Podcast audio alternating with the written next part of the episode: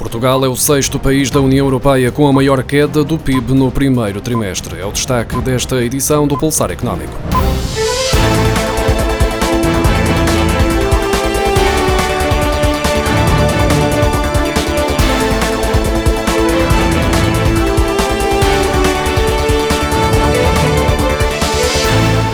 Começam a surgir os cálculos sobre as consequências da pandemia do novo coronavírus. O país da União Europeia que registrou a maior quebra do produto interno bruto foi a França, com 5,4%, de acordo com os dados do Eurostat. Portugal tem a sexta quebra mais acentuada do espaço comunitário, mas ainda não são conhecidos os dados de todos os países da União Europeia. A economia portuguesa terá registrado uma quebra do PIB de 2,4% nos primeiros três meses de 2020, já refletindo os efeitos da pandemia, de acordo com a estimativa rápida divulgada pelo Instituto Nacional de Estatística. A economia da zona euro recuou 3,2% no primeiro trimestre, face ao mesmo período do ano passado. Na União Europeia, o PIB diminuiu 2,6% em comparação com o primeiro trimestre de 2019. Alguns alimentos estão já com os preços mais baixos que os praticados no início do ano. A diferença pode é não ser notada no supermercado, uma vez que, em algum ponto do trajeto entre o campo e as superfícies comerciais, acaba por ser nivelado. A verdade é que alguns produtos alimentares essenciais, como são os casos da carne de cabrito, borrego, vitela, leitão, os queijos e hortícolas, estão a ser pagos ao produtor 40% a 50% abaixo do que era praticado antes da crise da Covid-19.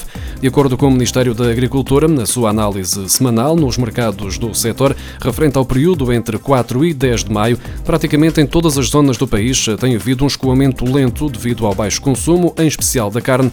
Por outro lado, os produtores nacionais debatem-se também com uma forte concorrência imposta pelos produtos importados a preços inferiores, sobretudo vindos de Espanha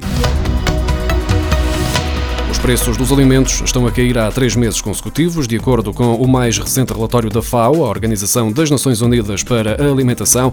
O índice de preços dos alimentos da FAO, que acompanha o mercado internacional das matérias-primas alimentares mais comercializadas, registrou uma média de 165,5 pontos base em abril, 3,4% a menos que no mês anterior e 3% a menos que em abril de 2019. No caso específico dos produtos lácteos, a quebra foi na ordem dos 3, 0,6%, com os preços da manteiga e do leite em pó a registarem quedas de dois dígitos, devido, sobretudo, ao aumento das disponibilidades para exportação, acumulação de estoques, fraca procura e diminuição das vendas a restaurantes.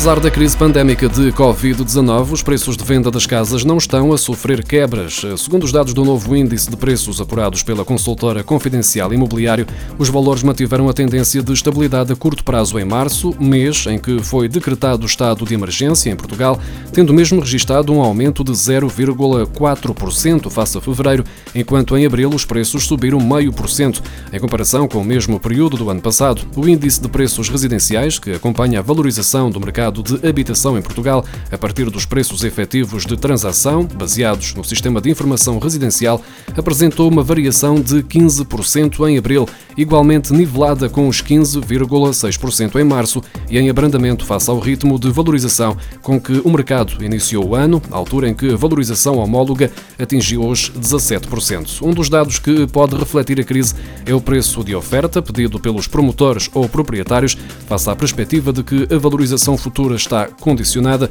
o que provoca um maior estreitamento entre o valor pedido e o valor que fecha um negócio.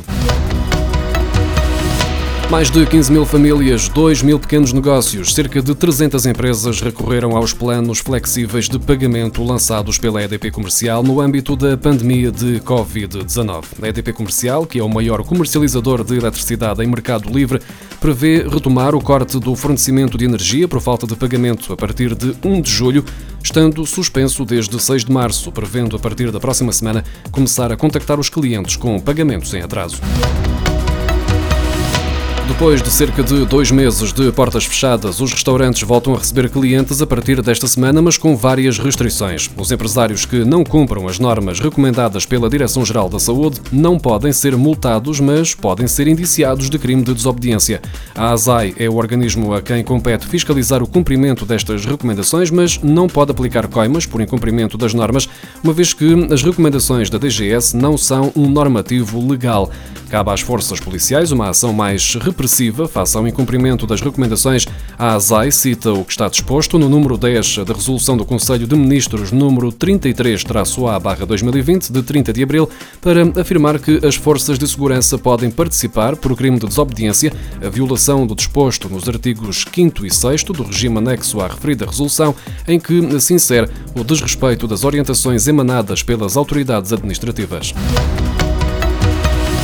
As autarquias que se atrasaram a comunicar a sua intenção de conceder um desconto de IMI às famílias com filhos vão ter uma segunda oportunidade. Este ano, a título excepcional, a autoridade tributária vai ignorar o atraso e voltar a fazer os cálculos do imposto. Quem paga o IMI em mais do que uma prestação verá o valor descontado nas seguintes e quem paga este imposto de uma só vez receberá mais tarde um cheque das finanças. A decisão foi tomada pelo secretário de Estado dos Assuntos Fiscais depois de ter sido contactado por diversos municípios que, neste mês de maio, perceberam que, ao contrário do que pretendiam, o desconto por filho não constava das notas de liquidação.